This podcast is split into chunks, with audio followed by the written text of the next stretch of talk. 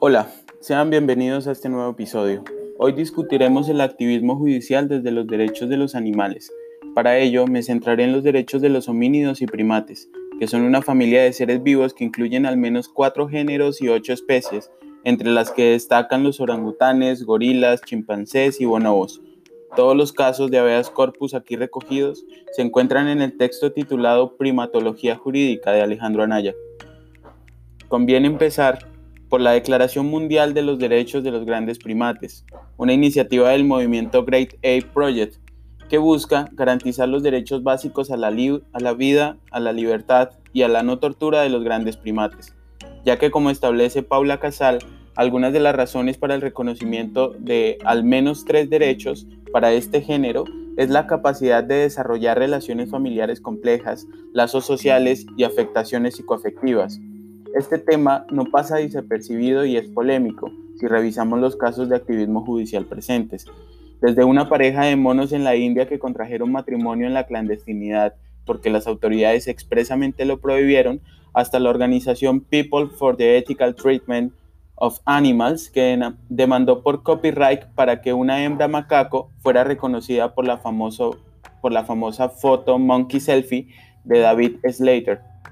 Y es que si bien pertenecemos a la misma familia, producto del proceso evolutivo, las cortes en todo el mundo se han mostrado reacias al reconocimiento de sus derechos. Más allá de los casos polémicos, de los diversos debates intelectuales y teológicos o de las posturas kantianas del individuo y las teorías utilitaristas, en donde el hombre en pro de su interés toma todo lo necesario y a veces un poco más,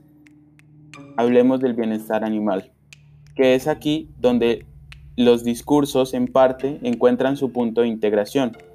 En el 2014, la Corte Suprema de Argentina decidió no tomar el caso de habeas corpus interpuesto a favor de Toti, un chimpancé encerrado en el zoológico de Río Negro en Córdoba y que buscaba ser trasladado a un refugio en Brasil. La Corte señaló que el recurso contra la sentencia de habeas corpus no cumplía con los requisitos, pero fue el primer caso en Argentina donde se denunció que Totti estaba privado ilegítima y arbitrariamente de su libertad ambulatoria sin orden de autoridad competente. Un año después, por primera vez en el mundo, un sistema judicial, en este caso en Argentina, reconocía textualmente que la orangutana Sandra es una persona no humana por consiguiente un ser con derechos que deben ser respetados. Producto de ello, la jueza ordena su traslado o liberación. Se refiere a su estatus legal como un sujeto de derechos y no como un mero objeto, retomando la decisión de la Sala Segunda de la Cámara de Casación Penal en el 2014 de reconocer a los animales como sujetos de derechos e imponer su protección correspondiente.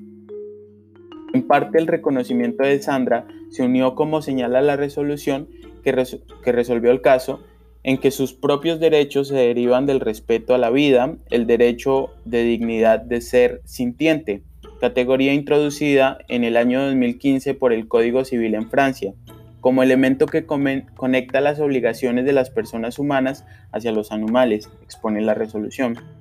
Si bien Sandra fue reconocida como un sujeto de derechos, la representación fue asumida por el zoológico porteño y la ciudad de Buenos Aires, y el seguimiento mediante informes vinculantes, y con la declaración textual de no cometer abuso de los derechos, todo ello en parte porque no se elevó a la misma categoría de las que gozan los seres humanos, sino que, a conclusión personal, establece una protección de los intereses básicos, en esa simbiosis que cause el menor daño posible, un complemento parcial que no le declara individuo, sino como un ser sintiente provisto de derechos. Muchas gracias.